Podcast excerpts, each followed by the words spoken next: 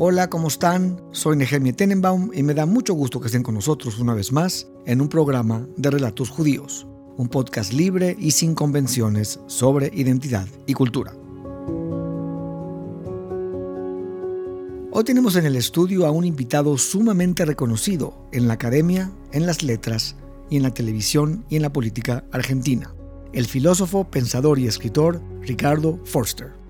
Ricardo es profesor e investigador en la Universidad de Buenos Aires, en la Universidad de Maryland y en su larga trayectoria como docente y ensayista ha publicado no menos de 30 títulos. Ha sido presentador de televisión en programas como La Letra Inesperada y Grandes Pensadores del siglo XX y es uno de los referentes de la Carta Abierta, un grupo conformado por intelectuales afines al kirchnerismo. Ricardo fue designado como titular de la Secretaría de Coordinación Estratégica para el pensamiento nacional durante la gestión de Cristina Kirchner. El día de hoy es asesor del presidente Alberto Fernández. Ricardo, es un maravilloso gusto tenerte como invitado en nuestro podcast Relatos Judíos.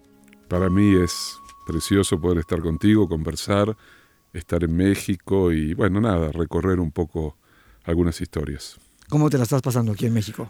Súper bien, es casi una segunda casa para mí, amigos, me encanta la comida mexicana, me encanta la Ciudad de México, caminarla. Yo creo mucho en la hospitalidad.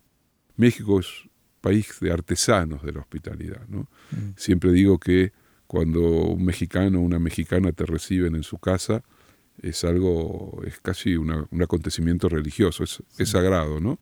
México es para mí un lugar extremadamente significativo. Yo viví en México entre los años 77 y 79, fue tierra de refugio, era muy jovencito. Venir para mí es como recuperar parte de, de mi pasado también. Qué bueno. Pues siempre estás bienvenido a este país. Lo sé. Ricardo, este es un podcast libre, como te comenté al principio, sin censura, puedes decir todo lo que tú quieras. Pienso que es el alma del, del podcast, del proyecto. Si te pregunto, ¿Qué tipo de judío eres? ¿Qué me dirías? Es una pregunta que a mí me, llevó casi una vida, ¿no? Yo acabo de publicar un libro que se llama Por el desfiladero de la cultura y la barbarie en torno a lo judío, en el que hago una suerte de viaje hacia el pasado y un recorrido de más de 30 años de escrituras y de haber pensado de distintos lados lo judío. Y allí está, por supuesto, los aromas de la infancia, mis abuelos, mi seide, mi baba, está también ese camino tan complejo que en el caso de alguien que se ha dedicado a la filosofía me vincula con, con pensadores judíos para mí esenciales como Walter Benjamin, obviamente como Spinoza, como Marx, obras literarias fundamentales como la de Kafka, pero también eh, una percepción de que en lo judío hay algo que me ofrece la posibilidad al mismo tiempo de la fidelidad, del arraigo y de lo cosmopolita. Mi abuelo paterno habló quichicientas lenguas, amó profundamente Argentina y particularmente Buenos Aires, nos transfirió a sus nietos esa sensación de arraigo y al mismo tiempo de viaje continuo, ¿no? Creo que lo judío es una extraña alquimia, una mezcla de muchas cosas, también de pasión por la justicia, soy de una generación una generación de jóvenes judíos argentinos que tuvieron una enorme participación en la vida política de los años 70, en mi caso, eh, en épocas muy intensas y muy trágicas también de la vida de la vida argentina. Entonces, a tu pregunta no hay una respuesta lineal, hay una multiplicidad.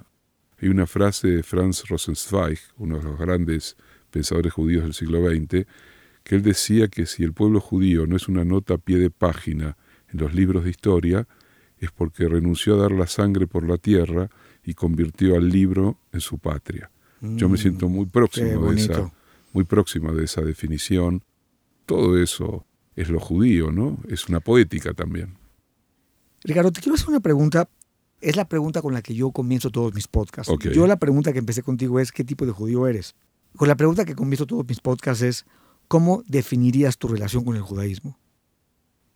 Apasionada, tensa, amorosa, festiva. Mm. Trato de sumergirme bien profundo. y en una parte central de lo que he escrito y de lo que he leído y lo que he investigado está esa necesidad de profundizar, que lo tengo tan, tan, tan adentro, que está tan encarnado en mi vida, que no alcanza una palabra para definirlo. Pero nunca sentí una relación entre lo judío y la tristeza. Sí veo que hay en otras personas que cuando piensan lo judío dicen, bueno, tristeza, dolor, sufrimiento. Entiendo perfectamente y tenemos historia de sobra para que esas tres palabras estén muy presentes. Pero para mí, desde el comienzo, un ser de pesaje en las casas de mis abuelos es un momento, uno de los tesoros de mi nostalgia, ¿no? Esos momentos donde buscábamos la matzá, donde mi abuelo relataba las peripecias de, de la salida de Egipto, esos manteles blancos, esa preparación de la comida, los olores. Yo no creo en Dios, sin embargo, vengo teniendo un diálogo persistente con Él y en mi escritura y en mis preocupaciones he navegado por el mundo de la mística judía, por el mundo del Talmud, o sea que me son familiares y obviamente la lectura de, la Torá, de la Biblia, ha sido parte también de mi formación. Creo que lo judío es una extraña alquimia, una mezcla de muchas cosas.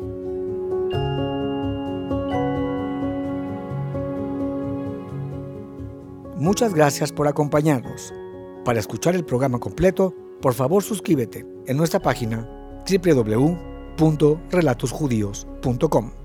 Es muy fácil, solo entra a la página, haz clic en el botón suscripción y sigue las instrucciones. A las personas que no tengan los medios para suscribirse, por favor escríbanos a relatosjudíos.gmail.com y con mucho gusto les brindaremos una cortesía. Manténgase saludable y en movimiento. Hasta pronto.